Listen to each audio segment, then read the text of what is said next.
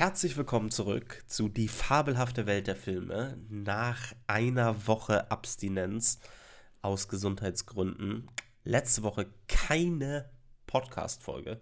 Ich war selber schockiert, aber es ging nicht anders. Deswegen sind wir, oh, deswegen freue ich mich umso mehr, dass ich diese Woche wieder fit genug bin, um einen Podcast aufzunehmen. Ähm, und ich habe mir zum dritten Mal Gernot für eine Top 5 Liste dazu geholt. Gernot, schön, dass du wieder mit dabei bist. Ja, ist halt auch eine geile Top 5 Liste diesmal, ne? Mit Western. Ja, ich muss zugeben, ich genieße es jedes Mal, diese Top 5 Listen zu machen. Erstens, es ist jedes Mal wieder unglaublich schwer, diese fünf Filme zusammenzustellen. Und dann hat man gerade mal eine Liste, wo man halbwegs zufrieden mit ist. ja, das und dann richtig. denkst du, ah, aber was ist mit dem Film? Und, ja, ja. Und, und dann kommt der Johnny her und sagt, ja, aber kennst du den Film? Und dann sagst du, nö. Und dann guckst du ihn an und denkst, ja, okay. Dann ist der eigentlich schon auch irgendwie auf die Liste. Meine komplette Liste ist zusammengebrochen, als mir ein Film eingefallen ist wieder und dachte, scheiße, ich war gerade so glücklich und zufrieden ja. damit. Aber naja. Ich habe ähm, im Vorgespräch gerade schon gesagt, ich kann mir vorstellen, dass es auf jeden Fall Überschneidung geben wird. Ähm, du hast es gerade schon gesagt, wir sprechen heute über die Top 5 Western. Mhm. Ähm, ich bin sehr gespannt auf deine Liste und bin sehr gespannt, was du zu meiner Liste sagen wirst. Ja, und jetzt wollen wir das mal korrigieren. Du hast nicht nur gedacht, es könnte vielleicht Überschneidungen geben. Du hast gesagt, du wüsstest bestimmt sicher zwei Filme. Und Ach. da bin ich jetzt mal gespannt. Jetzt du wolltest dich schon wieder rauswinden, gib's zu. Du wirst jetzt schön raten, was für welche zwei Filme das wohl für dich sind, die auf meiner Liste wohl sind. Also der eine Film, von dem ich glaube, dass er auf deiner Liste ist, ist Hostiles mhm. mit Christian Bale. Sag nicht, ob es stimmt. Ja, ich, hatte ich nicht vor. So, okay. Hostiles mit Christian Bale. Ähm, und der zweite Film wäre Todeszug nach Yuma. Ähm, mit Russell Crowe und Christian Bale auch wieder. Ähm, also, das wären meine zwei Tipps, jetzt mal abseits der offensichtlichen Western-Filme. Also, ich würde, wenn ich jetzt komplett fünf Filme raten würde, äh, dann wären natürlich auch andere noch mit dabei, aber das wären so die zwei Filme, auf die man wahrscheinlich nicht sofort kommen würde. Mhm. Ähm, ja. Also ich äh, bin mir relativ, also ich, ich glaube, ich bin nur bei einem relativ sicher, dass der bei dir drauf ist.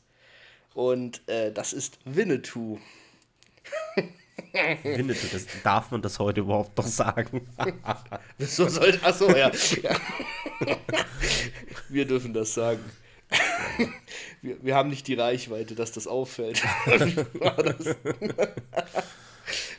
okay. Also gut. Dann starte ich mal mit meinem ersten. Und äh, mein erster Film ist aus dem Jahr 2012 und heißt Django. Und ist von Quentin Tarantino. Muss ich zu dem Film überhaupt irgendwas sagen oder kennt ihr nicht sowieso jeder? Also Django Unchained, ne? Genau, richtig. Django Unchained. Ja, so ganz kurz kannst du schon. Worum geht's? Also, Story ist, äh, dass ein Sklave, ähm, ein schwarzer Sklave befreit wird äh, von Dr. King Schulz, einem Zahnarzt, äh, einem deutschen Pferd, Zahnarzt. einem deutschen Zahnarzt, genau. Ähm, weil der eben möchte, äh, der möchte, der ist Kopfgeld, Kopfgeldjäger und der möchte ähm, ein paar Leute finden, die auf einer Plantage gearbeitet haben, wo auch der Sklave, den er befreit, drauf war. Und er hofft sich halt von dem Sklaven, dass er ihm sagt, wie die aussehen, weil er das selber nicht weiß. Das ist so das Anfangssetting und dann entwickelt sich so eine, ähm, ja, eigentlich eine Nutzbeziehung äh, zwischen den beiden, wobei sie sich dann auch ganz gut verstehen. Und zwar ähm, erlernt quasi der Sklave, der Django genannt wird, ähm, das Kopfgeldjägerhandwerk von diesem deutschen Zahnarzt. Und ähm, sie machen quasi einen Pakt, dass äh, Django ein bisschen mit Kopfgeldjagen geht und dann äh, werden sie seine Frau, die auf einer Plantage immer noch als Sklavin ist, befreien.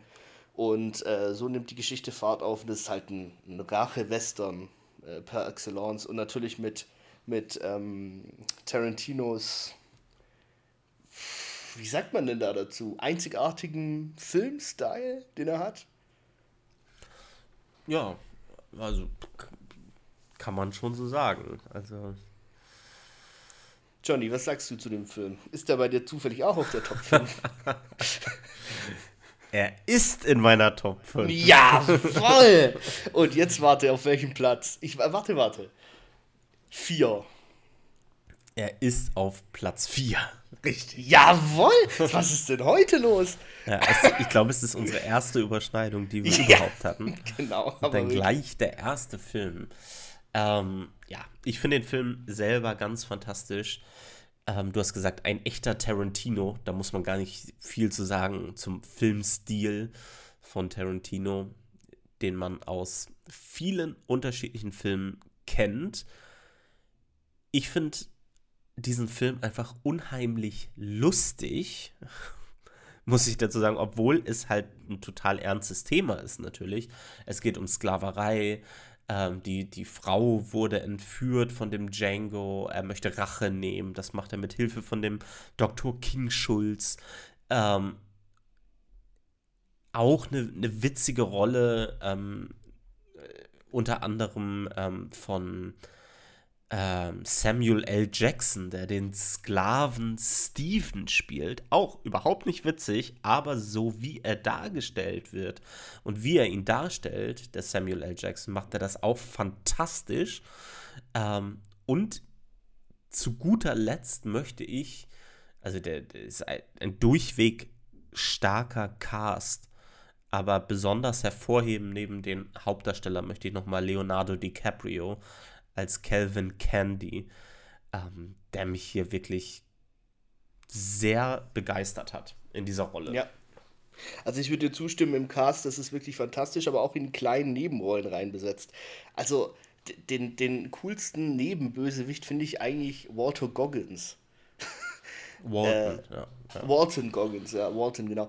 Ähm, der spielt den so cool mit seinem, ich kenne den, den ja aus Justified eigentlich zuerst. Und aus Sons of Anarchy, wo er auch so in den Serien so Nebenrollen oder in Justify die Hauptrolle gespielt hat oder eine der Hauptrollen. Aber äh, den erkennst du schon von hinten, wenn, wenn der läuft, weil er so einen einzigartigen Gang hat. Und das halt, es hat einfach perfekt reingepasst und die Situationskomik, wo du, wie du, die du schon angesprochen hast, die einfach gar nicht durch die Thematik, sondern einfach durch das Interagieren der Personen und der Charakter, äh, der Charaktere äh, mit sich selbst und mit ihrer Umwelt entstehen, ist einfach genial. Nicht zu vergessen der Soundtrack, der natürlich auch top ist. Und ähm, ja, also. Das finde ich halt, das finde ich halt bei mhm. Tarantino halt immer so interessant. Also bei seinen meisten Filmen hat er halt keinen typischen Score, sondern halt arbeitet wirklich mit Soundtracks, wie du es ja schon gesagt hast. Also es gibt Ausnahmen, aber Django Unchained gehört auf jeden Fall nicht dazu. Ähm, aber die Auswahl an Musik die Tarantino ja hier höchstpersönlich immer bei den Filmen trifft, ist wirklich ganz fantastisch. Macht halt auch den eigenen Style aus. Ne? Ich erinnere nur an, an den Soundtrack, der erklingt, während Django im Prinzip mit seiner neuen äh, Garderobe auf dem Pferd äh, auf, der, auf einer Farm einreitet. Ne? Also, Und es ist, halt, es ist halt auch das Besondere, dass halt die Musik überhaupt nicht in diese Zeit reinpasst. Ne? Also da ist irgendwie teilweise so, so Gangster-Rap oder so, wenn er da über die Baumwollplantagen reitet und so weiter. Äh, ich glaube, wie heißt sie? 100 Black Coffins oder so heißt der Song. Ähm, wo man sich erstmal denkt, äh, was, also, was soll das denn jetzt hier? Aber es passt halt total gut. Ähm, ja. Und wenn es in dem Film mal zur Sache geht, auch da wieder Tarantino-Style, dann spritzt das Blut hier aber wirklich bis zum Abwinken. ja, völlig unrealistisch und völlig überzogen. Da ist auch nicht so wichtig, dass dann die richtige Richtung mal ist, wo die, wo die, also Einschlag und wie die Person wegfliegt. Das ist gar nicht so wichtig. Aber es ist einfach insgesamt der Style. Aber Johnny, jetzt müssen wir aufpassen. Die Leute werden fragen, warum das bei uns nur auf Platz 5 ist, wenn wir jetzt hier schon das über den blauen Klee loben. Ich bin gespannt auf deinen Platz 5 erstmal. Mein Platz Nummer 5. Und nee, beziehungsweise du hast mir jetzt ja meinen Platz 4 weggenommen. Ja, deswegen ist es Zeit für eine Honorable Mention, die ich jetzt an dieser Stelle einfüge, bevor ich zu meinem Platz 5 komme. Also ein Film, der es bei mir knapp nicht reingeschafft hat, aber jetzt Verstehe ich das dann richtig, dass du quasi deinen fünften Film auf Platz 4 nachnominierst und eine Honorable Mention anstelle dessen auf Platz 5 steht? Nein, nein, nein. Also die, der Platz 4 bleibt Django, aber ich nominiere jetzt quasi einen Film noch nach. Und dann springen wir nachher deinen vierten, oder wie? Richtig, okay. genau. Mhm. Mein Platz, äh, meine Honorable Mention für Django Unchained ist und es passt besonders gut, denn der Film heißt Rango. Rango. das Rango. ist wirklich schön. ja, ich habe schon gedacht, dass Django Unchained so eine Überschneidung sein könnte. Und ich habe mir Rango schon äh, bereitgelegt. Rango, ein Film aus dem Jahr 2011, den du bestimmt nicht kennst. Ich kenne ihn tatsächlich. Du kennst sogar, ja, ja, jetzt halt dich fest, ich habe sogar Teile draus gesehen. Warte, warte, warte, warte, warte. Okay, du hast Teile draus gesehen? Das ist okay. Ja, naja. ich würde sowas ja nicht ganz gucken, das weißt du ja, aber ich war gezwungenermaßen, weil das meine Klasse geguckt hat und ich war da in der Aussicht eingeteilt und dann musste ich ja notgedrungen da mitgucken. Also von daher, ich okay. kann ein bisschen mitsprechen. Warum hat Gernot diesen Film nicht komplett geguckt? Weil es ein Animationsfilm ist. Und ich freue mich schon auf die Liste der Top 5 Animationsfilme, Bei die der ich, ich ganz sicher nicht dabei sein werde. Also, Rango, ein Film aus dem Jahr 2011, Regie geführt hat Gore Verbinski. Den kennt man unter anderem für die Fluch der Karibik-Filme. Als Produzent. Ne? Ähm, als Regisseur sogar. Also ja, okay. Jerry Bruckheimer ist der Produzent. Ach ja, richtig. Ähm, und äh, wie gesagt, ein animierter Film. Es geht um den titelgebenden Rango, ein Chamäleon, das in einer Westernstadt namens Dirt landet, ähm, die zufälligerweise einen neuen Sheriff brauchen und er übernimmt denn die ungewöhnliche Rolle als tollpatschiges Haustier ähm, dieses Sheriffs. Und er ist absolut ungeeignet dafür, ähm, schlägt sich aber mit seiner tollpatschigen Art dann nachher auf seine ganz eigene Art und Weise in diesem besonderen, sehr harten Setting. Der Film ist voll von Western-Anspielungen. Ähm, er hat einen großartigen Voicecast, muss man dazu sagen. Johnny Depp spricht äh, Rango. Dann haben wir auch Justified, hast du schon angesprochen. Timothy Oliphant ah. ähm, spricht mit. Dann haben wir Abigail Breslin, die man aus Little Miss Sunshine kennt. Dann haben wir Alfred Molina. Dann haben wir Bill Nye. Ähm, also wir haben eine ganze Menge an ganz starkem Voicecast. Ähm, die Musik ist toll. Die ist von Hans Zimmer. Ja, und wirklich ein, schöner Score von ihm. Ich mag vieles von Hans Zimmer, aber auch bei weitem nicht alles. Ähm, aber dieser Score, das ist einfach ein schöner Western-Score. Ähm, der hat mir sehr gut gefallen. Was mir außerdem gut gefallen hat, ich will jetzt gar nicht zu viel über diese Honorable Mention sprechen, aber ähm, eine Sache möchte ich noch erwähnen und das ist der Look, den der Film hat.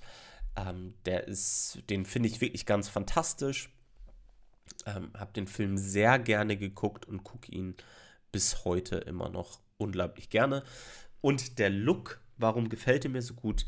Weil einer meiner absoluten Lieblingskameramänner hier ähm, ja, so eine Beraterrolle beim Look des Films eingenommen hat. Und das ist Roger Deakins. Also Roger Deakins, unter anderem der Kameramann von Skyfall und Blade Runner 2049. Also, meine Honorable Mention für meinen Platz Nummer 4, Django Unchained. Aber ich mache direkt weiter und komme zu meinem Platz Nummer 5 und den Platz Nummer 5. Den hast du vollkommen korrekt erraten, denn es ist Winnetou und zwar, es gibt so viele Winnetou-Filme. ich habe jetzt den ersten Winnetou-Film Ja, das ähm, war mir ausgewählt. vollkommen klar, dass du den ersten nimmst. Und zwar Der Schatz im Silbersee.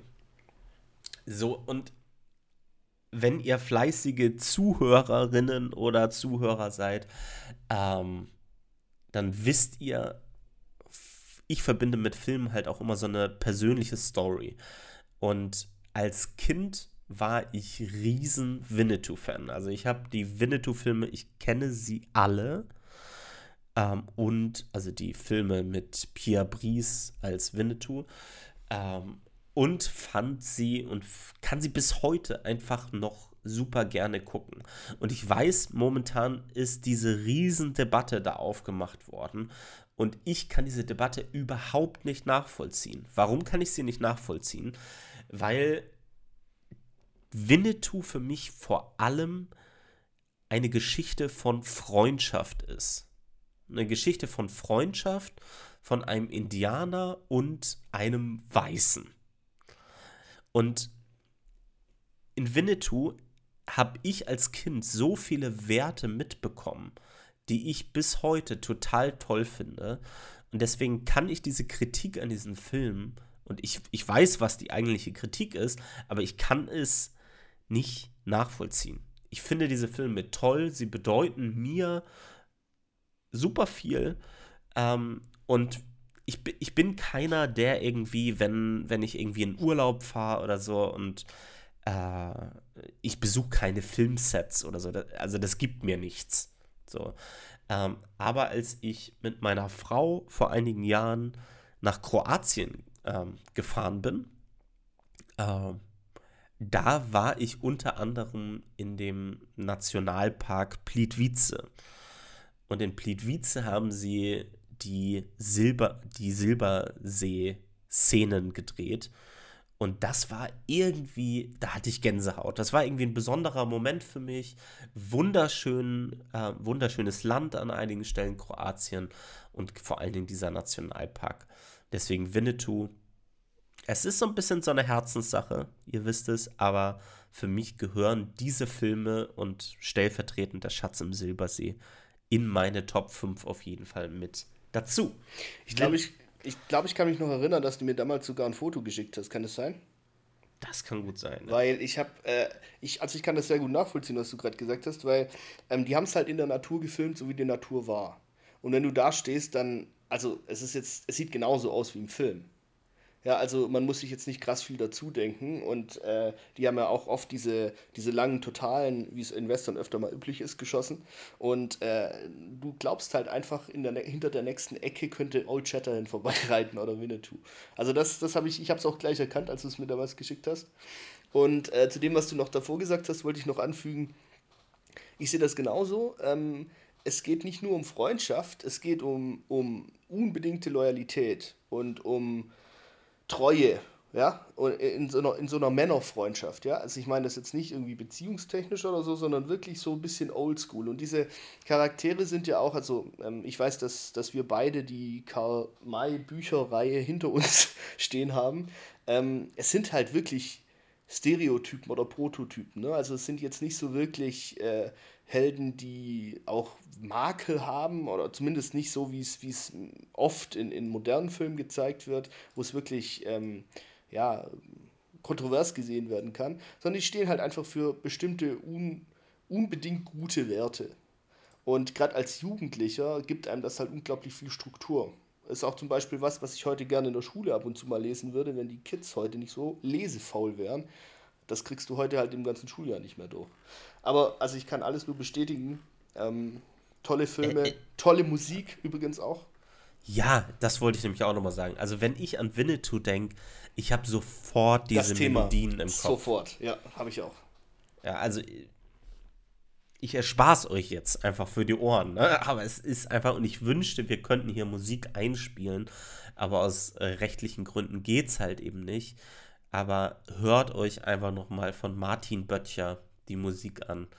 Äh, die ist wirklich ganz fantastisch. Ähm, übrigens auch wollte ich noch kurz ergänzen, also die Karl-May-Bücher, die natürlich hinter mir stehen, du hast vollkommen richtig gesagt, sind, das sind einfach tolle Abenteuerbücher. So, ähm, ähm, habe ich vor allen Dingen einige Reihen ähm, daraus sind einfach fantastisch. Ja, also auch wirklich, also können wir jetzt hier äh, mit, mit Germanistikstudium und Deutschlehre und so weiter auch echt, also falls ihr selbst Kids habt, die dann irgendwann mal ins jugendliche Alter kommen oder auch schon ein bisschen davor, ey, die, die könnt ihr uneingeschränkt denen geben. Das, die werden das fressen. Ja, also gerade die Jungs. Ich kenne aber auch übrigens Mädels, die das gerne gelesen haben. Das ist nicht nur so ein, so ein, so ein Jungsding alleine. Also Wilder Westen, äh, der fasziniert in einem bestimmten Alter einfach alle Kids. Ja, oder äh, die Ortrie-Reihe. Mhm. Die finde, also die G G Herren von Greifenklau und mhm. so diese ganze Reihe. Ähm, spielt ja so eine Schlacht von Waterloo. Genau. Und so weiter. Äh, ich bin auch so froh, eine andere. dass du nicht Waterloo gesagt hast. ja. Okay, also meine Nummer 5, der Schatz im Silbersee. Ja. Was ist denn deine Nummer 4? Äh, meine Nummer 4 ist ein Film, der ist schon älter. Der kommt aus dem Jahr 1973 und heißt My Name is Nobody. und zwar hm. ist der. Sag mir jetzt nicht, dass das die nächste Überschneidung ist. Nein. Gut, das habe ich mir auch gedacht. Also, ähm, My Name is Nobody, äh, Terence Hill und Henry Fonda spielen da drin.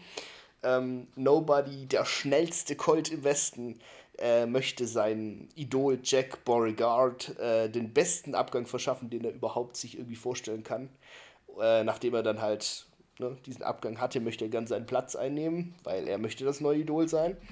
Und äh, im Prinzip ist das halt super, wenn die zwei zusammen spielen, weil Jack Beauregard will das irgendwie gar nicht und dann kriegt ihn aber äh, Nobody doch dazu und ähm, am Schluss geht das auch alles irgendwie sich in sich auf und macht auch Sinn.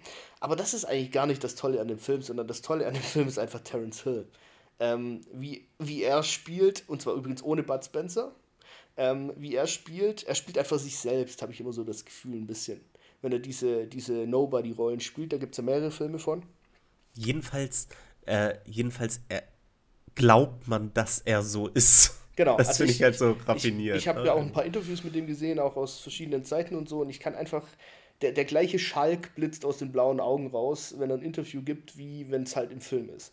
Und das finde ich toll. Das ist auch ähm, ja, ein ganz eigener Humor und äh, vielleicht schon irgendwie typisch auch für Western, aber dadurch, dass halt Terence Hill den spielt, ist es irgendwie schon besonders für mich. Und für mich ist das auch übrigens, da geht es mir ganz ähnlich, wie es dir neulich gegangen ist in, in, in einer anderen Folge vom Podcast. Ich habe die mit meinem Dad zusammen geguckt, diese Filme. Und wir haben uns gebogen. Wir lagen auf dem Boden nachher. Also mein Vater, der kann das bis, bis heute mit mir gucken und, und kann dabei so herzhaft lachen wie beim ersten Mal. Also das, wie du vorher gesagt hast, hat halt auch irgendwie eine persönliche Note bei mir dann und eine schöne Erinnerung. Und ich höre immer meinen Vater lachen, wenn ich in den Szenen die Filme, äh, in, in, in, den, in den Szenen dann, äh, wo ich weiß, dass er gelacht hat und Terence Hill seine äh, Späße machen sehe und so. Was ich noch sehr cool finde, ist natürlich der äh, Score von Ennio Morricone. Also Ennio Morricone, da, an dem kommen wir, glaube ich, äh, beim Genre Western nicht vorbei. Ähm, einer der meiner Ansicht nach größten Filmkomponisten, die ich kenne. Ähm, obwohl der gar nicht so ultra originelle Musik mit einer krassen Entwicklung in seinem Werk und seinem Schaffen äh, vollzogen hat, sondern ähm, es war auch gar nicht nötig, weil die Musik, die er geschrieben hat, ist so fantastisch. Da muss keine Entwicklung meines Erachtens irgendwie drin zu sehen sein. Und also, ich habe, ich, ich, ich, hört euch einfach mal den, den, den Score an auf, auf Spotify oder sonst, da gibt es den. Den könnt ihr einfach ohne den Film anhören. Das ist wirklich Musik, die läuft. Und ihr seid direkt drin im Film. Und es ist einfach mega. Der Film nimmt sich selber natürlich auch null ernst, hat aber auch tolle Momente, ja, gerade wenn es um die Story ein bisschen geht und nicht um die ganzen Späße drumherum. Zum Beispiel die An Anfangssequenz ist ein klasse Intro. Ich weiß gar nicht, wie viele Minuten lang da gar nicht gesprochen wird.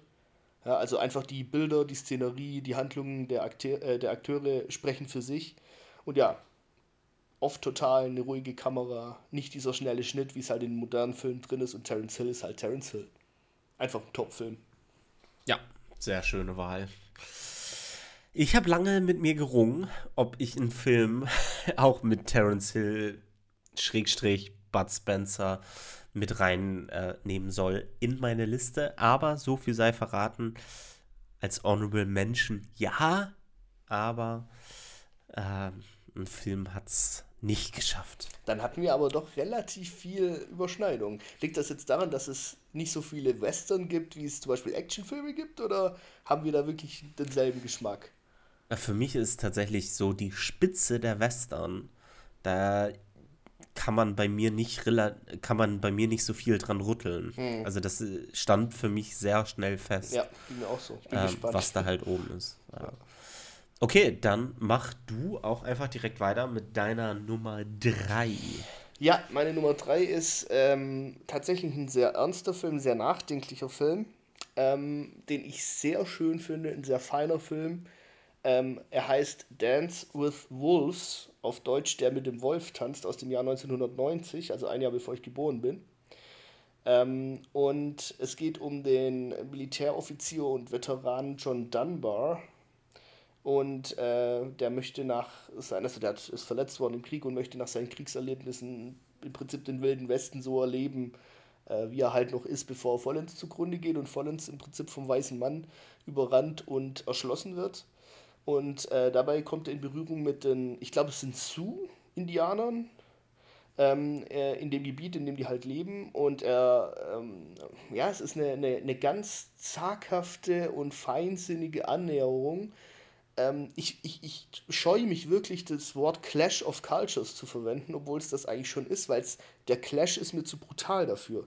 Das ist so eine, so eine schöne, ähm, ruhige, besinnliche Annäherung und äh, ein langsames Wachsen des gegenseitigen Respekts. Finde ich auch eine ganz tolle Botschaft übrigens, die der Film bis heute für mich hat. Ähm, und also die Storyline ist, ist da wirklich, lässt sich mega viel Zeit. Ich glaube, der Director's Cut geht fast vier Stunden oder so. Das ist, glaube ich, ja der Ringe-Verhältnisse. Ähm, ich finde es ganz toll erzählt. Es lässt sich in genau den richtigen Momenten genug Zeit. Ähm, es hat auch ein paar Action-Szenen drin, ähm, die aber das Gesamtbild nicht zerstören, finde ich.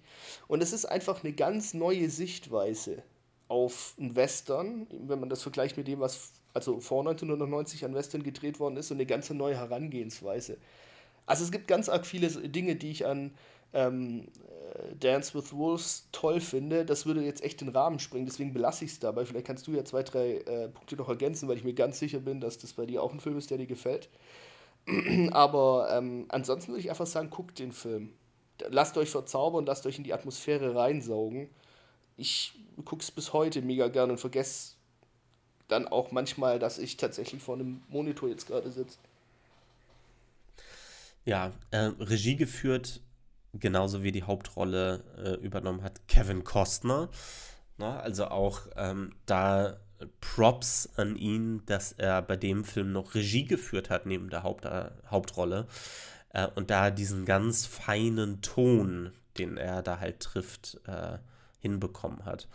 Ähm, mir also wenn, wenn ich an den Film denke, habe ich zum Beispiel auch direkt das Gesicht von diesem, ich weiß nicht, Kicking Bird oder so hieß er, glaube mhm. ich, ne? Also diesem Indianer, ja. mit dem er da mehr kommuniziert und so, habe ich so direkt auch das Gesicht einfach im Kopf. Oder von dem Mädchen, ne? Das ja, aber von, von, dem, von dem Typen halt einfach noch mehr. Ist auch prägnanter äh, angemalt. ja. Ähm, hervorheben möchte ich auch auf jeden Fall nochmal die Musik. Ne? Bei dir ja immer auch ein, ein Muster. Ne? Also, wenn die Musik schlecht ist, dann würdest du den Film niemals in diese Listen aufnehmen. Äh, John Barry hat die Musik gemacht. Ähm, und ich glaube, jeder kennt auch das musikalische Thema von Der mit dem Wolf tanzt. Ähm, und das finde ich auch einfach eins der schöneren Themen der äh, Kinogeschichte auf jeden Fall. ein ganz äh, toller Film, den ich auch sehr, sehr gerne gucke. Hat er das nicht, hat das nicht in deine Top 5 geschafft? Nein. Tatsächlich. Da wäre ich fast davon ausgegangen, dass du den relativ hoch sogar gerankt hast. Ja, der ist nicht mit dabei. Aber ich mache weiter mit meiner Nummer 3 und eventuell gibt es hier die nächste Überschneidung. Denn der Regisseur dieses Films, von dem scheinst du ja auf jeden Fall schon ein Fan zu sein, denn bei den Top 5 Actionfilm hast du ihn schon genannt. Aha. Und zwar geht es um Michael Mann. Und meine Nummer 3 ist der letzte Mohikaner. Das war so klar. Ich hab's vergessen zu sagen. Das hab, ich habe gedacht, den rankst du auf 1. das habe ich ja völlig vergessen. Natürlich, das wäre ja noch klarer als Winnetou gewesen. So, der letzte Leute, Leute, Mohikaner. macht euch gefasst drauf. Johnny ist so ein richtig krasser Fanboy von der letzte Mohikaner und der wird euch jetzt genauestens erklären, warum das der geilste Film ever ist. Also Lauscher auf. Also erstmal wieder. Äh, Die Geschichte, die ich mit diesem Film verbinde, ist, dass mein Dad mir damals das Buch vorgelesen hat. Meine Mama Damit, auch. damit geht es los. Ich war fasziniert von dieser Zeit. So Indianer und so, das fand ich einfach toll. Ähm, und dann habe ich interessanterweise zuerst eine Version gesehen von Der letzte Mohikaner, ähm, die nicht diese Version hier war, sondern eine andere Version. Und die fand ich äh, auch sehr cool. Ne, die war allerdings ein bisschen bunter und ein bisschen mehr so Abenteuerfilm, Kids-like. Ähm, wobei Kids-like, ne, also nagelt mich nicht drauf fest, da geht es auch schon ordentlich zur Sache. Und irgendwann habe ich diesen Film hier gesehen äh, von Michael Mann aus dem Jahr 1992. Äh, und der Ton, dieser ernsthafte Ton, den dieser Film anschlägt, der hat mir ab einem gewissen Alter einfach besonders zugesagt. Ähm, es ist, es ist äh, schon, also es gibt auch hier einen äh, Clash of Cultures. Allerdings sind wir hier schon deutlich fortgeschrittener in der Zeit, wo es dann nicht mehr einfach nur um Krieg zwischen Indianern und, ähm, und Weißen geht, sondern es gibt hier halt eben auch schon Indianer, die sich ja so angenähert haben, ja, die friedlicher sind. Ähm, und trotzdem gibt es hier, ich glaube, ist es zur Zeit des Bürgerkriegs? Nee, jetzt muss ich selber Mm. gerade überlegen. Sezessionskrieg war, was war der, 1861? Nee, es, ich, ich glaube, ich glaub, es ist immer noch, also es, es sind immer noch primär die Indianer, die hier gegen Weiße kämpfen, Ja. aber bestimmte kriegerische Indianerstämme waren es, ähm, die sich halt eben noch nicht angenähert haben. So. Ähm, dieser Film, weiß ich nicht, also der hat bei mir als Kind die Lust ausgelöst, mit meinem Bruder, also mit meinem nächstälteren Bruder, äh, in die Wälder zu gehen, Ah, da rumzulaufen Tomahawks und das zu bauen. nachzuspielen. Ja, Äxte Klar. zu bauen, Gewehre aus Holz zu bauen und Ja. so weiter. Das ist einer der Filme neben Winnetou, die das am meisten bei mir erzeugt haben. Ähm, und ja, das kann ich dem Film nicht hoch genug anrechnen. Äh, war der Film der Auslöser dafür, dass ihr in die Wälder gegangen seid oder das Buch? Nee, es war schon der Film. Also ich war, ich, ich habe es unglaublich gerne, habe ich halt auch gelesen, aber ich war auch immer eher der Filmmensch. Mhm. Wenn das so um Nachspielen und so weiter. Und das ist so, es ist ein total subjektiver Eindruck, ne? Aber da habe ich so den Eindruck, dass das heutzutage einfach vollkommen untergeht. Ja, dieses Rausgehen, dieses draußen Spielen, äh, sei es jetzt vom Buch oder von Filmen, Sachen nachzuerleben, neu zu denken, was wir uns damals für Geschichten ausgemalt haben drumherum, ne? Um die Charaktere, die man hier jetzt auch schon kennt, das, also ich, ich kann es natürlich noch nicht sagen, aber irgendwie habe ich den Eindruck, das ist verloren gegangen. Also ich würde komplett, ich wollte es vorher selbst ansprechen, ich würde komplett ins gleiche Horn stoßen. Das ist wirklich ganz furchtbar. Ich sehe das jeden Tag in der Schule, dass die Kids überhaupt keine Fantasie mehr haben. Und äh, du weißt selber, ich liebe Filme, ich liebe Serien, ich liebe auch Games. Aber ähm, bei mir in der Jugend oder bei uns in der Jugend war das ergänzend. Ich war jeden Tag draußen, ich war jeden Tag im Wald. Und also auch, auch nicht nur im Wald, sondern auch in der Siedlung. Ja, wir hatten teilweise gar keine, also Faschingspistolen oder sonst irgendwas. Das waren wirklich, wie du gesagt hast, Holzsachen, die wir uns selber gebastelt hatten. Und dann war das Auto vom Nachbar halt die Postkutsche, die man überfallen hat. Verstehst du? Das war nicht, wir hatten diese Games nicht. Wir mussten uns das im Kopf überlegen, wie das aussieht. Und dann hat die Fantasie bei uns allen zu fünf, zu sechs, was auch immer, äh, ausgereicht, um diese Story in allen Köpfen gleich lebendig werden zu lassen.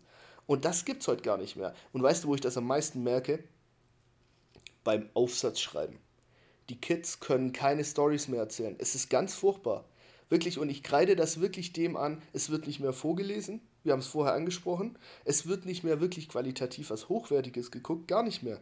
Es ist nur noch eine Reizüberrieselung und das wird total gehemmt, wie du gesagt hast, dass die Kids selber Fantasie entwickeln. Ja, und ich glaube auch so ein bisschen, dass, ähm, ich, also es ist jetzt auch kom kein kompletter Vorwurf ne, an die Eltern. Ähm, ich meine, was soll man machen, wenn irgendwie beide Eltern berufstätig sind und ja, es ist halt eine andere Zeit, ich verstehe das schon. Ja, genau, aber halt auch dieses, also meine Eltern sind halt rausgegangen auch mit uns, ne? Also in den Wald halt raus und haben, äh, haben mitgemacht, so bis zu einem gewissen Punkt, ne? Ja, Feuer machen. So, und, ähm, mein Dad hat mit mir die Waffen gebaut, ja, also die Spielzeugwaffen, die wir selbst gemacht haben. Meinen ersten Bogen habe ich mit meinem Dad zusammengebaut. Ja, also das sind alles so Sachen, die, die gibt es heute gar nicht mehr. Außerdem fantastische Musik. Der letzte Mohikaner von Trevor Jones unter anderem. Ähm, auch so ein Thema, was ich im Kopf, also im Kopf sofort mitsummen kann. Was sagst du denn zu dem Film? Ich kann mich nur anschließen. Also ich finde den auch ganz klasse. Ähm, ich kann dir jetzt auch nicht wirklich Gründe nennen, warum ich den weder bei den Top 5 noch bei den Honorable Mentions dabei habe. Aber ich glaube, es liegt einfach daran, dass es einige Western gibt, die ich noch cooler finde. Mich hat der tatsächlich, mich hat tatsächlich das Buch sehr viel mehr gepackt. Ähm, das war übrigens die, die Zeit, in der ich ganz viel so Zeug gelesen habe. Ja, Lederstrumpf und Greif, der Wolfshund und Tecumseh-Saga und alles, was es da in die Richtung gibt. Die ganzen Karl-May-Sachen dann natürlich. Und äh, habe das erst, also ich habe der letzte Mohikaner viel später gesehen als du. Und ich glaube, deswegen geht mir diese Initialzündung, die du dadurch hattest, so ein bisschen flöten. Ähm, ich finde, der Film hat auch ein paar Längen, zum Beispiel, die dir wahrscheinlich gar nicht auffallen oder die du überhaupt nicht so interpretierst, weil es für dich wahrscheinlich da. Also du, ich, ich, ich kann mir mal vorstellen, du hast schon so oft über den Film gesprochen, wenn du jetzt in dem Setting wärst, du könntest da rumlaufen und wüsstest genau, wo welche Szenen spielen. Also so, so hast du das verinnerlicht und ähm, aber ich, ich kann bei keinem, also das sind so die einzigen kleinen Kritikpünktchen, die ich hätte, das macht den, schmälert den Film oder die Leistung des Films, des, des Teams, das den erstellt hat, überhaupt nicht. Also ich finde auch übrigens die schauspielerische Leistung in dem Film sehr gut. Ja, die Daniel Day-Lewis. Ne, genau, ich finde auch die Darstellung der, der, der ähm, Indianer eine sehr realistische Darstellung übrigens äh, und eine sehr mh, mm, überlegte Darstellung. Also ich kann wirklich nichts Negatives sagen. Ich finde den Film auch sehr gut. Okay, dann kommen wir zur Nummer 2 von dir. Johnny, du wirst es nicht glauben. Wir haben die nächste. Nein, wir haben keine Überschneidung, sondern du hast richtig geraten. Auf Platz Nummer 2 kommt bei mir 310 to Yuma, also Todeszug nach Yuma aus dem Jahr 2007. Yes! Ist auch eine Buchverfilmung übrigens. Es gab, glaube ich, auch eine davor, die war grauenhaft. Die habe ich, glaube ich, nach 10 Minuten ausgeschaltet. Also ich kann nur sagen, die ersten 10 Minuten sind grauenhaft. Ich will hier niemand auf den Schlips treten. Ähm, es geht um Dan Evans, ein. Also ich finde das Setting von dem Film top. Es ist einfach, ich, äh, ist auch einer der Gründe, warum der bei mir so hoch rankt. Ich finde, ähm, 310 to Yuma ist eine der realistischsten Darstellungen des ultra harten Lebens im Wilden Westen. Äh, oder im Westen generell. Ähm, in Amerika nicht oder schlecht erschlossene äh, äh, Gebiete, wenig Gesetze. Wenn sie da sind, ist es eher Faustrecht, äh, also das Recht des Stärkeren und so weiter. Und es wird einfach, also schon eingeführt, wie hart es auch für die Familien ist. Ja, also wir haben äh, den Kriegsveteran Dan Evans, der im Prinzip mit seiner Erbärmlichkeit hadert, dass er seine Familie eigentlich so gut wie nicht über Wasser halten kann, hat Probleme, also wirtschaftlicher Natur, äh, die echt horrend sind. Und dann gibt es diesen zweiten Gegenpart, ähm, Ben Wade, äh, der von Russell Crowe gespielt wird. Und die zwei sind halt mega zusammen, finde ich, in dem Film. Ich wüsste gar nicht, wer da wen an die Wand spielt. Besser, muss, äh, muss ich tatsächlich sagen. Ähm, ben Wade ist der Anführer der gefährlichsten Gang, die es halt in der Gegend gibt. Und Ben Wade wird gefasst und soll quasi nach Yuma begleitet werden, wo er in den Zug steigen soll und abtransportiert werden soll. Und ähm, Christian Bale, der den, den Evans spielt, äh, soll ihn quasi nach Yuma befördern, begleiten und äh, schauen, dass er da auch äh, in Handschellen ankommt. Und dann gibt es natürlich die Gang von äh, Ben Wade, die währenddessen versucht, ihn zu befreien. Ähm, Dan Evans wird von seinem Sohn noch begleitet. Ähm, es ist eine. Also es ist fast, das entwickelt sich dann irgendwann fast zu einer Charakterstudie der beiden Protagonisten, ne? also die äh, gegensätzliche Wertesysteme vertreten und die dann trotzdem irgendwie, also ich möchte nicht zu viel vorwegnehmen, aber die trotzdem irgendwie am Ende gelernt haben, miteinander zu kommunizieren, miteinander zu reden, sich zu verstehen, zu wissen, was der andere meint. Auch ganz viel nonverbal läuft ab. Schauspielerische Leistung ist für mich top. Ähm, ich finde die Rolle des Sohns cool, die sie eingeflochten haben, die halt noch zusätzlich so ein bisschen die Würze reingibt. Ähm, ich finde, es ist ein krasses Spiel zwischen Ruhe und Brachial. Ähm, es ist ein schöner Score, der es begleitet. Also, wobei ich da sagen muss, dass der Score äh, hinter ganz vielen anderen Western-Scores zurückstehen muss. Und das wirst du mich nicht oft sagen hören, aber der Film hat mich trotz des nicht, also er ist ja nicht schlecht, aber trotz des nicht so tollen Scores ähm, absolut gepackt. Also für mich ein Top-Film, verdiente Nummer zwei. Ein paar Ergänzungen zu diesem tollen Film. Ähm, erstens, äh, mitspielen tut Peter Fonda. Ähm, den kennt man ja aus Easy Rider. Ähm, und Peter Fonda, und deswegen spreche ich ihn jetzt hier gerade nochmal ganz gezielt an, ist der Sohn von Henry Fonda, ähm, den man unter anderem aus Spiel mir das Lied vom Tod kennt. Also das finde ich eigentlich eine ganz witzige Verbindung so ähm, von den Namen her. Und ich möchte noch eine besondere Erwähnung äh, ähm, an den Regisseur des Films richten, und zwar James Mangold. Ähm, einer der ganz tollen Regisseure, die auch heutzutage noch arbeiten. Ähm, der hat ähm, den neuesten Indiana Jones inszeniert, der jetzt nächstes Jahr kommen wird, also 2023. Der hat außerdem ähm, noch inszeniert äh, Walk the Line und Logan. Ähm, also Logan, den Film über Wolverine. Äh, und das ist, finde ich, auch fast ein kleiner Western, ähm, den ich hier jetzt nochmal ganz besonders erwähnen möchte. In diesem ganzen X-Men-Setting ähm, finde ich den ganz toll, weil er halt auch so einen besonderen Ton halt anschlägt ähm, mit Hugh Jackman in der Hauptrolle. Was sagst du denn zu Charlie Prince, also Ben Foster? Oder die Rolle, die er in dem Film hat? Also ich mag Ben Foster immer, mhm. muss ich sagen. Also was ich halt cool fand war, ähm, Ben Foster ist ja eigentlich, also ich hatte es vorher angesprochen, wir haben jetzt in den modernen Western ja nicht mehr diese ähm, totalen Archetypen von oder Stereotypen von der tolle, gute, unfehlbare Held, der nur positive Eigenschaften hat und der äh, Gangster, der Bösewicht, der nur negative Eigenschaften hat, sondern das ist so ein Graubereich und schwimmt so ein bisschen ineinander über.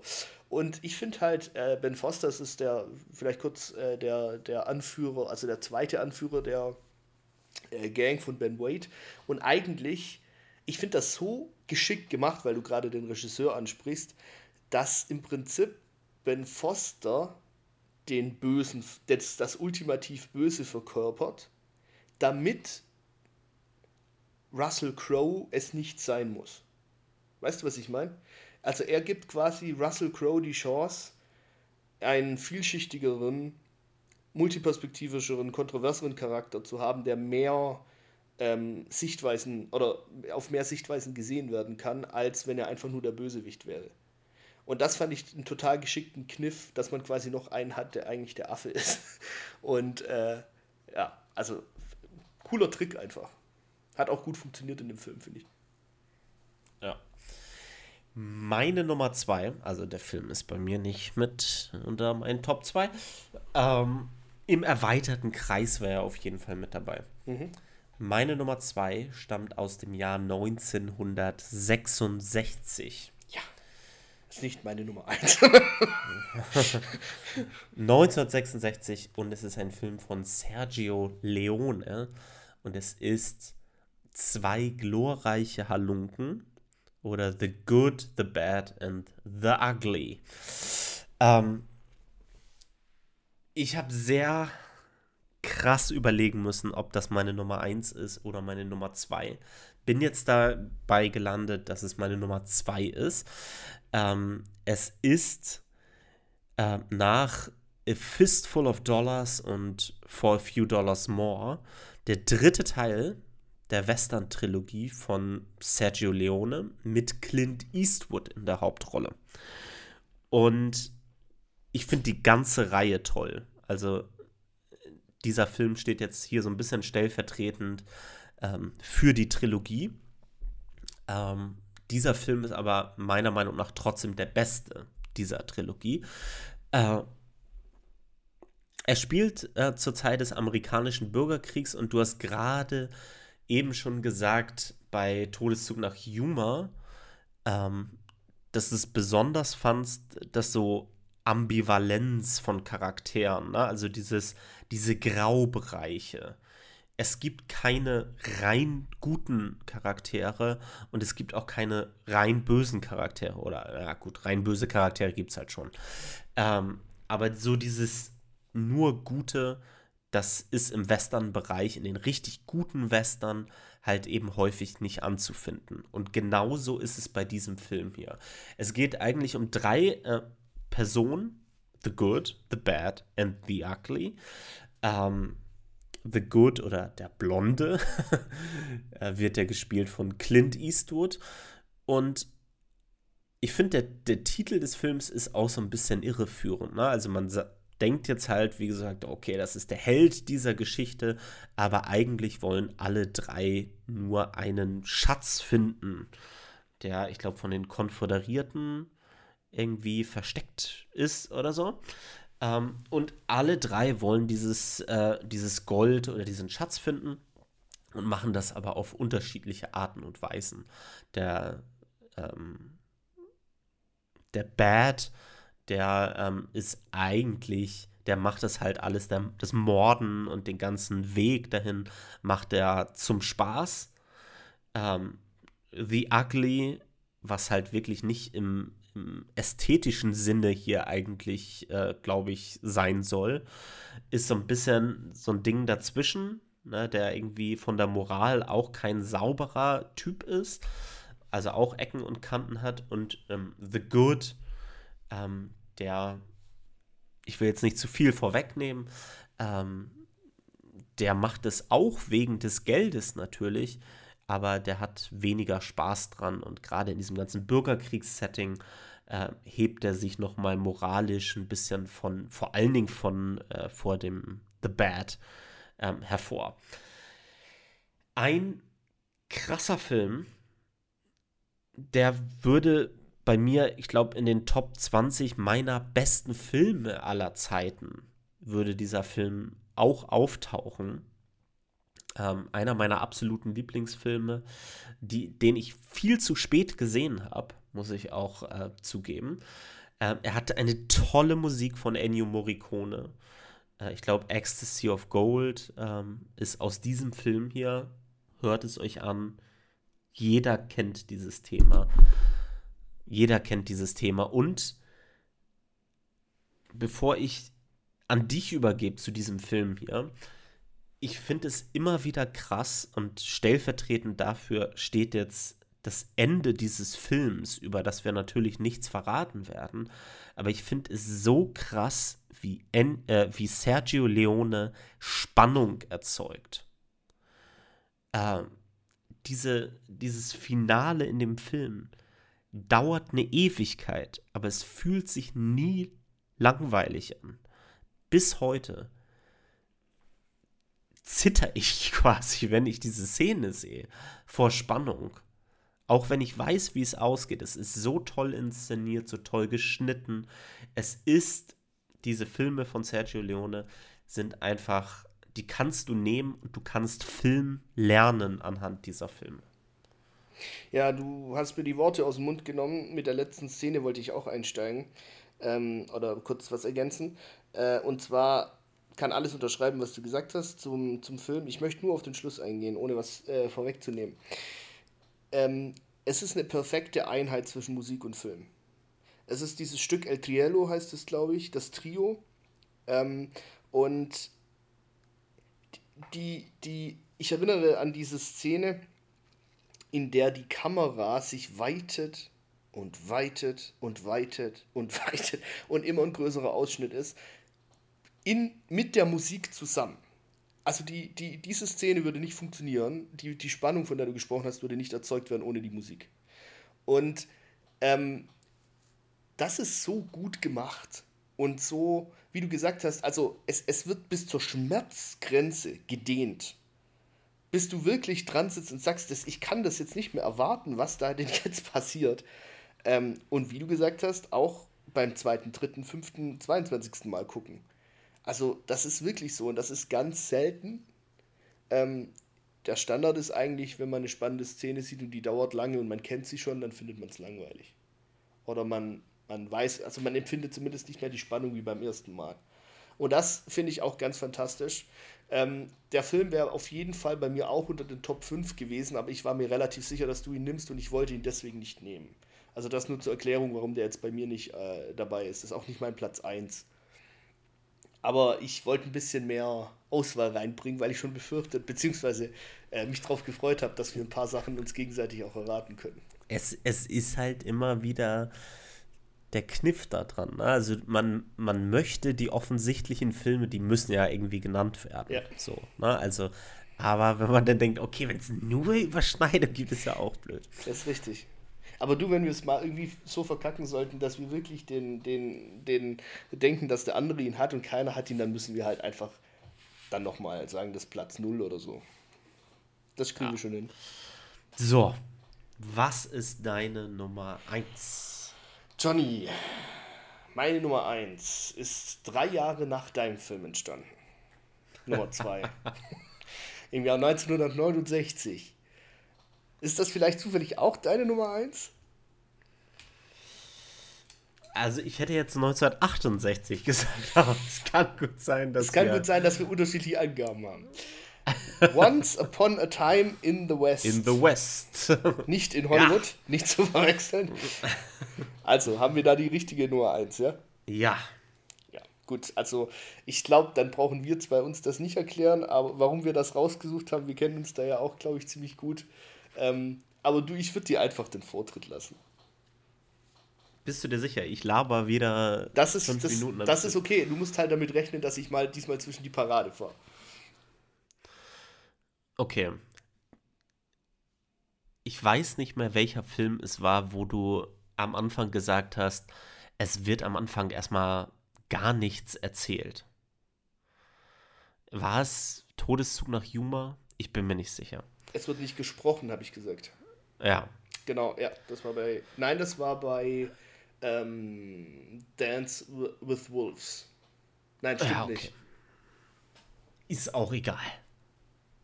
Bei Spiel mir das Lied von, vom Tod. Mein Name ist Nobody, so. sorry. Es war bei Mein Name ist Nobody, was? Okay. Bei Spiel mir das Lied vom Tod. Am Anfang des Films. Ich starte mal da was macht der Film über die Soundebene? Wir werden eingeführt in eine ähm, in einen Klangteppich an verschiedenen Sounds. Sei das irgendwie das Windrad, was quietscht. Die Mücke. Die Mücke. Die summt, ja. Auf die kleinen Dinge wird hier unglaublich viel Wert gelegt. Dann kommt irgendwann ein Zug an, an einem Bahnhof und ich glaube, drei Gangster warten vor diesem Zug. Die, die sind am Bahnhof und warten. Und die warten auf irgendwas. Und dann fährt dieser Zug weg. Nichts ist passiert. Und dann steht da dieser Mann mit der Mundharmonika. Genau, das Tolle an der Szene ist ja, dass sie den Zug wegfahren sehen und eigentlich erwarten, dass auf ihrer Seite der Passagier, auf den sie warten, aussteigt aber da ist niemand und sie drehen sich schon weg. Und Johnny, was lässt sie umdrehen? weil du gerade bei Sounds warst, genau. der Sound der Mundharmonika, der lässt sie umdrehen.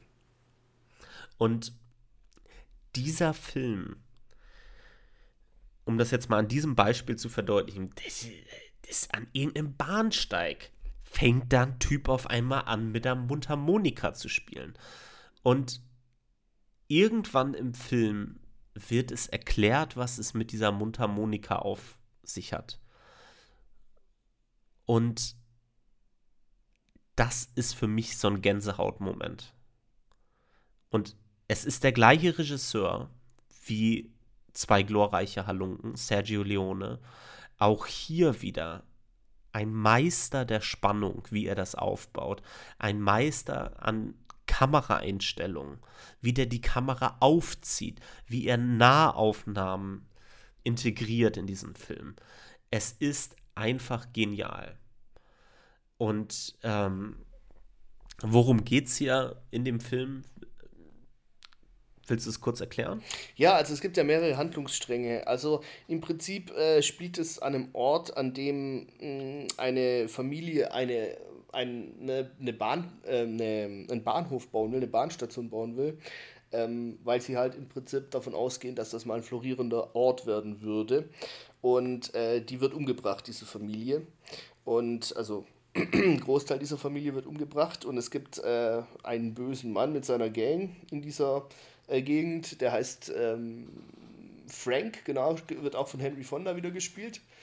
Und ähm, irgendwie hat dieser Harmonika, also Mundharmonika, der namenlos bleibt und halt nur mit seiner Harmonika benannt wird, ähm, was mit ihm zu tun. Und man weiß auch nicht genau was und ich werde es auch nicht erzählen. Es gibt noch eine andere Gang, ähm, die dort äh, quasi ihr Unwesen treibt. Ähm, die wird angeführt von Cheyenne. Äh, Cheyenne wird von Jason Robards gespielt. Und übrigens ganz fantastisch gespielt, finde ich. Und der verkörpert so ein bisschen im Gegensatz zu Frank wieder die, die, das nicht Fisch, nicht Fleisch. Er ist zwar ein Gangster, aber eigentlich einer mit einem guten Herzen. Und ähm, ja, also diese Konstellation ist es im Prinzip und die Fäden werden langsam aufgedröselt und führen zueinander und es macht langsam Sinn, wer, warum, wie, was gemacht hat und äh, was die Motivation unserer Hauptperson, äh, nämlich der Mundharmonika ist. Mehr möchte ich, glaube ich, nicht verraten, sonst wird es zu Eine, spannend. Also, meine Story, wieder mal, über diesen Film. Ähm, als ich damals in die Schule gegangen bin, habe ich mich sehr schnell dafür, habe ich mich sehr schnell für Film interessiert. Ich habe natürlich selber unglaublich viel Film schon äh, immer gesehen, auch viele Western. Und irgendwann in der Schule ging das los, dass ich angefangen habe, Kurzfilme zu drehen. Und dann hatten wir an unserer Schule einen Lehrer, Hans Friedrich Helfrich. Und dieser Lehrer war absoluter Filmfan. Und ich weiß, es ist heutzutage schwierig für Lehrer sowas zu machen, was der damals gemacht hat. Der hat eine AG gemacht, hat sein komplettes Herzblut, seine Freizeit und so weiter hat er in die Förderung von Film, vom Filmnachwuchs gesteckt. Ähm, eventuell kennt man zum Beispiel den äh, Regisseur Lars Jessen. Ich bin jetzt nicht der größte Fil Fan der Filme, muss ich sagen, aber es ist ein Regisseur, der auch an die gleiche Schule gegangen ist wie ich und der mittlerweile erfolgreiche Filme macht. Und der war auch Schüler von diesem Hans Friedrich Helfrich. Und ich auch. Und ich bin damals in die Film AG gegangen Film- und Video AG ähm, von dem Herrn Helfrich. Ähm, und der erste Film, den wir geguckt haben in dieser AG, war Spiel mir das Lied vom Tod. Wie alt warst du denn da? Ich weiß es nicht mehr genau. Und an diesem Film habe ich gelernt, wie Film funktioniert. Das hat mir der äh, Hans Friedrich Helfrich beigebracht. Und für diese Tatsache bin ich dem auf ewig dankbar, dass wir diesen Film, und das ist das erste Mal, dass ich einen Film so geguckt habe, dass wir, wir haben den Film angefangen, wir haben irgendwann pausiert, wir haben über das gesprochen, was wir gerade gesehen haben. Ähm, wir haben über Einstellungsgrößen gesprochen, über Kameratechniken, wir haben über Musik gesprochen, über spannungserzeugende Momente und haben den Film richtig im positiven Sinne auseinandergenommen, sodass ich diesen Film und sodass ich Film verstanden habe. Das ist Spiel Lied vom Tod und die Szene, die mir damit am meisten im Kopf bleibt, ist diese Szene, als diese Familie umgebracht wird. Mhm. Mit den Vögeln und mit den Vögeln, dem Rotschopf. mit mit den Einstellungsgrößen, mit Perspektive, Froschperspektive, Vogelperspektive, auf Augenhöhe und so weiter. Das alles, was da erzählt wird äh, und gezeigt wird, meisterhaft.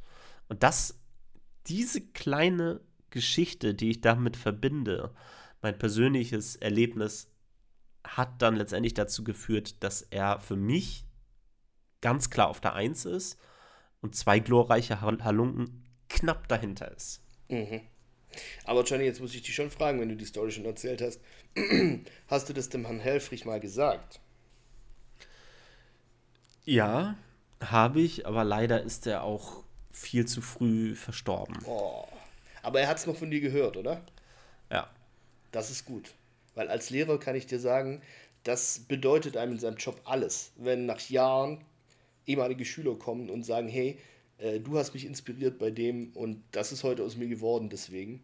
Also, das ist mega. Ne, also, es ist auch eine echt mega Story, die du da hast. Das ist wirklich, also, eine tolle Sache. Eine kurze Ergänzung nochmal zu Henry Fonda. Ähm, wir beide sind natürlich viel zu jung, um die ganze filmische Vorgeschichte von Henry Fonda zu kennen. Aber die haben wir auch, habe ich auch damals von dem Lehrer erfahren. Es, diese Besetzung von Henry Fonda als Frank, der Bösewicht, der in dem Film einem Kind ins Gesicht guckt, einem unbewaffneten Kind, und das in die Kamera guckt und das Kind erschießt. Nachdem er den Rest seiner Familie schon ausgelöscht hat, ne? Ja, aber das Kind ist letztendlich ja letztendlich das, also das Schlimmste, was man da so machen könnte. So. Ähm, es war ein Skandal. Warum war das ein Skandal? Weil der Henry Fonda eigentlich immer der Good Guy war im Kino. Und hier hat Sergio Leone den genommen und hat ihn einfach in die Rolle des absoluten Bösewichts besetzt. Aber auf eine fantastische Art und Weise, oder? Weil auf eine fantastische Art und Weise, aber. Mhm. Sei mal ehrlich, wenn du jetzt den äh, Henry Fonda in seiner Rolle als Frank siehst, wenn er gerade nicht Verbrechen begeht. Für mich war das total gruselig damals, als ich das gesehen habe. Ich hätte nicht gedacht, dass er, da, dass er so, zu sowas fähig ist. Der hatte nicht so dargestellt, dass, dass man ihm das auf 17.000 Meter ansieht, weißt du? Und diese, dieses, dieses kaltblütige, wie er seine Ziele durchsetzt und für was, ne, muss man ja auch mal sagen, ähm, das macht er ja in den Situationen und das macht ihn so, so kalt und so gruselig, eigentlich, finde ich. Also, das ist echt ein, ein Wahnsinns, eine Wahnsinnsdarstellung. Ja, absolut. Ähm, bei mir war es so, ich habe auch ein bisschen eine persönliche Geschichte zu dem Film, die ist nur ganz kurz. Und zwar, ich habe den Film ähm, angeguckt und äh, ja, für mich war dieses Rachemotiv, das ja ganz oft in, in äh, Filmen drin ist, ähm, damals so nachvollziehbar. Ich sage jetzt nicht warum, dazu müsst ihr den Film schauen.